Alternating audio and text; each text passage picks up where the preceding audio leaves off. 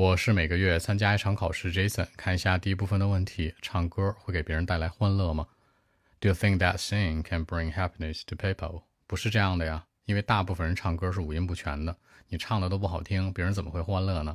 那比如像我唱歌就没什么天赋，那别人也不爱听啊。可能我们爱听歌曲，但不代表自己爱唱啊，是这样的一个回答。OK，actually not really nope。because uh, not a lot of people like singing live because uh, they are not very talented. For example, like me, I'm not talented. Maybe people like listening to music, but the singing seems very hard to them. So I don't think that like singing would bring happiness to people in life. I don't think so. That's it. 那没有天赋，they are not very talented。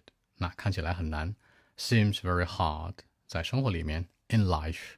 更多文本问题，微信 b 一七六九三九一零七。